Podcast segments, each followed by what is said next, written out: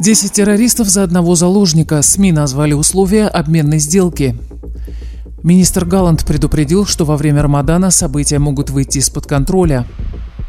Полиция задержала 18 человек по подозрению в нарушении закона о выборах. Далее подробно об этих и других событиях.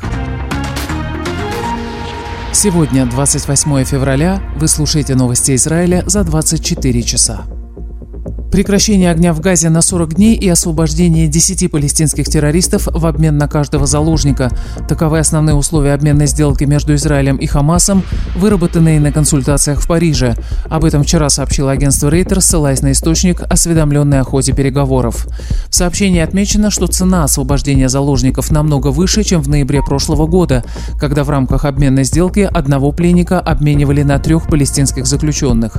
Согласно новому предложению, на первом этапе террористы должны освободить женщин, больных и заложников в возрасте 19 лет и младше. Речь идет о 40 израильтянах. Детали второго этапа сделки должны быть проработаны в ходе переговоров.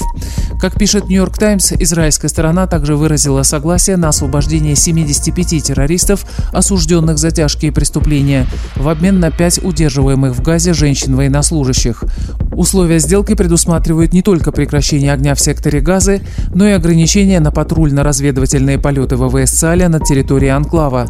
Также предлагается организовать постепенное возвращение в северную часть сектора жителей, бежавших на юг во время военных действий.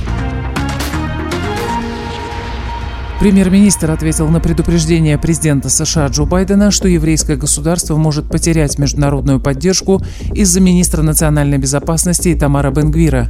«Израиль сдерживает давление, направленное на досрочное прекращение войны в Газе», сказал Нетаньяу. Сегодня опубликован опрос, согласно которому 82% американского общества поддерживают Израиль. Другими словами, четверо из пяти граждан США стоят на стороне еврейского государства, а не Хамаса. Это придает нам еще больше сил продолжать войну до победного конца, сказал Нетаньяу. Министр обороны Йоав Галланд во время совещания по оценке ситуации сказал, что целью Хамаса, который поддерживают Иран и Хизбалла, является превращение Рамадана в продолжение трагедии 7 октября. Он предупредил, что Хамас для этого будет пытаться использовать любой предлог и, в первую очередь, ситуацию вокруг Храмовой горы и Иерусалима. Министр обороны также раскритиковал своих партнеров по правительственной коалиции, не называя их имен. Он сказал, что любые безответственные заявления могут иметь эффект лавины во время напряженного периода, каковым является Рамадан. Он попросил политиков не давать поводов Хамасу и Ирану для этого, а наоборот попытаться всеми способами успокоить обстановку. Вопрос не в том, где скрывается главарь Хамаса Ихси Синуар, главное, что мы доберемся до него, живого или мертвого. Он будет схвачен, сколько бы усилий для этого не потребовалось, заявил вчера глава пресс-службы ЦААЛЯ, бригадный генерал Даниэль Агари, выступая в Иерусалиме на конференции «Вызовы, брошенные еврейскому миру». Агари пояснил, что для выполнения поставленных кабинетом войны задач требуется время. По словам генерала, война завершится в Рафехе, где террористы удерживают заложников. Мы не позволим, чтобы трагедия 7 октября повторилось, заверил глава армейской пресс-службы. Бригадный генерал Агари подтвердил, что сроки проведения военной операции в Рафиахе должны быть согласованы с Египтом. Вчера в соцсети попало драматическое видео обстрела ракетами из Ливана израильского шоссе между Наарией и Малутом. Это произошло накануне вечером. Как стало известно, несколько выпущенных из Ливана ракет упали и взорвались на 89-м шоссе. Гражданам, проезжавшим в это время по трассе, удалось снять момент падения ракет. Вопреки рекомендациям службы тыла, эти граждане не остановили машину и не легли на землю возле нее, а продолжили движение, ускоряя ход. При этом в небе были зафиксированы не только летящие ракеты, но и их перехват противоракетами ПВО. Как сообщает Вайнет, Хизбалла вчера вечером выпустила несколько ракет по Западной Галилее, из-за чего сирена воздушной тревоги прозвучала в нескольких населенных пунктах, включая те, где ее не слышали с октября прошлого года. Хизбалла утверждает, что залп из десятков ракет был произведен по штабу 146-й дивизии. Сообщений об ущербе или пострадавших нет.